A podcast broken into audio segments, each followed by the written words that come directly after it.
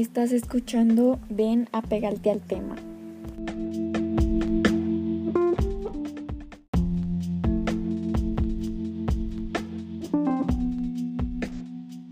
Este grupo está conformado por Santiago Amaya, Mariana Lucía Sánchez y María Paula Ramírez Duque.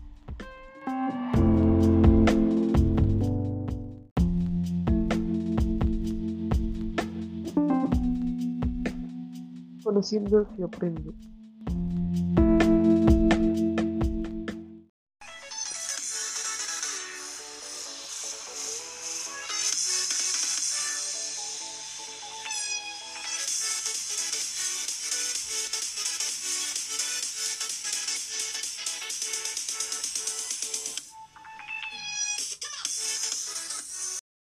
Hola, sean bienvenidos y bienvenidas a este programa. ¿Cómo están hoy mis compañeros? ¿Cómo me les trata el día? Hola María Paula de Santiago, muy bien, gracias. Hoy vamos a hablar sobre el guaviare, pero en un ratico. Primero vamos a hablar de datos que probablemente muchos no nos hemos preguntado. Vamos a comenzar con Santiago. Santiago, ¿qué nos tienes para hoy?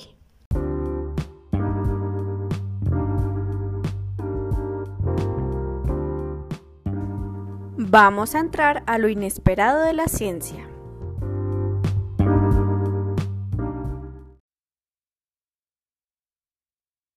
Bueno, para el día de hoy les quiero hacer una pregunta. ¿Ustedes alguna vez se han preguntado cómo es que la energía llega a la nevera y cómo es que se mantiene fría? Pues se los voy a explicar. Verán, un circuito tiene unos elementos para que este pueda funcionar correctamente, corriente, para que pueda funcionar la nevera. Se puede agregar más elementos como la resistencia y otras cosas, digamos, para, eh, para funcionar bien y para que no le pase nada al circuito, como que se pueda quemar o algo así. Pero también, eh, y si eso funciona gracias a el flujo de los electrones que permiten que al al encender el interruptor los electrones empiecen a moverse y a y así generar electricidad. Y cuando se apaga es cuando uno pues oprime el botón y ella se deja mover porque no deja camino libre para que los electrones sigan avanzando. Y como es que la nevera, así para mantenerse fría, es que si toca la parte trasera, verán que está caliente, ¿sí? Y la corriente eléctrica permite el funcionamiento de un sistema que extrae el calor del ambiente y hace que el interior se encuentre frío. Por eso es que afuera se encuentra caliente porque lo expulsa, lo, lo que tiene adentro, coge la energía afuera y lo expulsa. Me parece muy interesante saber cómo la nevera se puede encender, porque uno piensa que no, uno ya la enchufa y se enciende, pero no. Vamos ahora a hablar de la motricidad gruesa. ¿Qué será eso? ¿Cómo nos ayuda? Pues para solucionar estas preguntas nos las va a responder Mariana.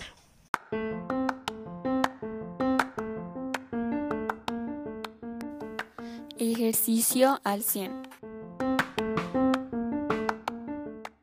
Motricidad gruesa. La motricidad gruesa se encarga de trabajar todas las partes del cuerpo utilizando grandes grupos musculares por medio de movimientos más bruscos como son caminar, correr, saltar y demás actividades que requieren esfuerzo y fortalece cada parte del cuerpo. Otros ejemplos en casa pueden ser gatear, hacer equilibrio, saltar lazo, la carretilla, bolos con botellas y entre otras más. La motricidad gruesa también tiene que ver con los deportes. Unos de estos son la natación, las artes marciales, el fútbol, la esgrima y más. Es muy importante desarrollar estas habilidades, pues nos ayuda a realizar actividades cotidianas y actividades deportivas. Qué interesante que es saber motricidad gruesa, porque yo pensaba que era como que la piel era muy fuerte o algo así, como que los músculos eran fuertes, pero yo no sabía que eso se hacía en, en un día a día.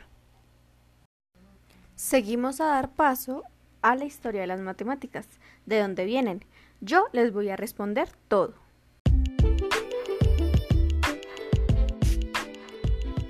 Matemáticas. La matemática o matemáticas es la ciencia que estudia las propiedades de los números y las relaciones que se establecen entre ellos. Creen que los antiguos egipcios crearon las matemáticas, no saben bien quién fue ni en qué año. Las primeras referencias a matemáticas avanzadas y organizadas datan del tercer milenio antes de Cristo, en Babilonia y Egipto. En geometría los egipcios encontraron las reglas correctas para calcular el área de triángulos, rectángulos y trapecios, y el volumen de figuras como ortoedros, cilindros y por supuesto pirámides. Para calcular el área de un círculo, los egipcios utilizaban un cuadrado y llegaban a un valor muy cercano al que se obtiene utilizando la constante pi, 3,14. El sistema babilónico de numeración era bastante diferente al egipcio.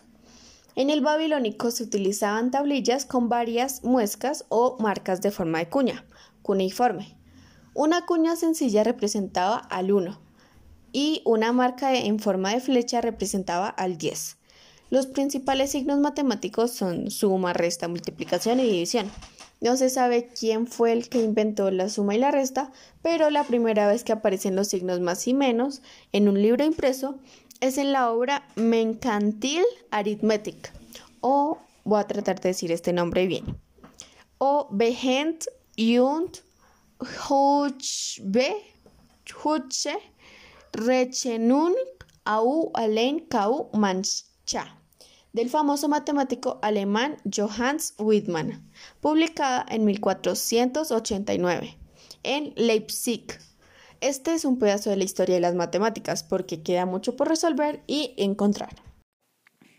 Bueno, muy interesante cómo los egipcios o en la antigüedad usaban diferentes maneras para resolver muchas cosas. Y más impresionante aún, que desde hace tiempo existían operaciones y cómo hay mucha historia aún por resolver. Santiago Amaya nos va a contar sobre las ventajas y desventajas del combustible fósil del carbón. Adelante.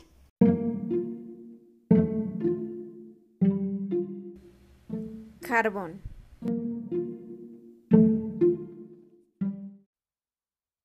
Hola queridos oyentes, les vengo ahora sobre el carbón como fuente energética.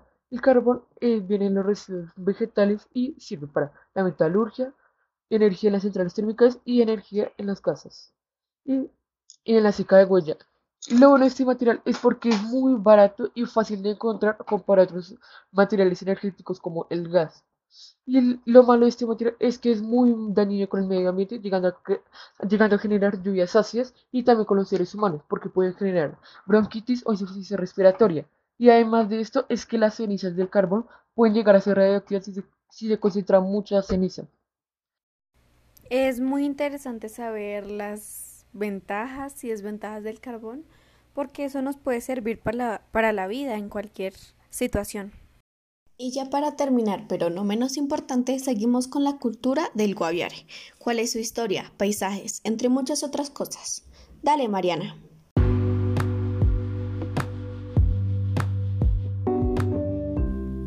Culturación. Comida típica, clima, belleza natural y sentimientos que produce este hermoso lugar, Guaviare. Comida típica. Pescado moqueado. Este viene de la herencia indígena. Tiene una manera muy peculiar de prepararse, pues se prepara envolviendo el pescado en hojas de plátano y metiéndolo en un hoyo en la arena. Se tapa con más hojas de plátano y encima se prende una hoguera. Esto hace que el pescado tenga un sabor muy especial. El casabe. Este es un alimento preparado a base de yuca. Usualmente también se le dice pan de yuca. Casabe significa pan en lengua nativa y como tal es utilizado desde hace cientos de años entre los habitantes de Sudamérica. Clima del Guaviare. La temperatura del Guaviare es un promedio anual de 24 grados centígrados. La distribución de la temperatura a lo largo del año indica mayor temperatura entre enero y abril, siendo febrero el mes más caluroso con un promedio de 30 grados centígrados. Belleza natural. Caño Cristales. Caño Cristales probablemente sea el río que más llama la atención, pues este se torna de diferentes tonos y colores, verde, fucsia, rojo, amarillo, entre otros. Este se da gracias a las plantas llamadas macarenias. Sentimientos. Guaviare es un lugar que está lleno de sentimientos y emociones en un solo lugar. Unas de estas emociones que se sienten pueden ser la tranquilidad y paz que se siente a mirar la belleza de la naturaleza y sus hermosos paisajes. La felicidad de todos los carnavales que se realizan ahí y la alegría de sentirse únicos e importantes. reconocer la importancia que tenemos todos en la naturaleza y ver lo maravilloso que es nuestro país y el mundo. Es importante saber la cultura de otras ciudades, los climas, los paisajes. Saber de todo es muy chévere. Es importante saber la cultura de otras ciudades, los climas, los paisajes. Saber de todo es muy chévere. Gracias a los oyentes por escucharnos en cualquier parte del mundo a cualquier hora. Y los invitamos a que esperen nuestro próximo episodio. Gracias y chao.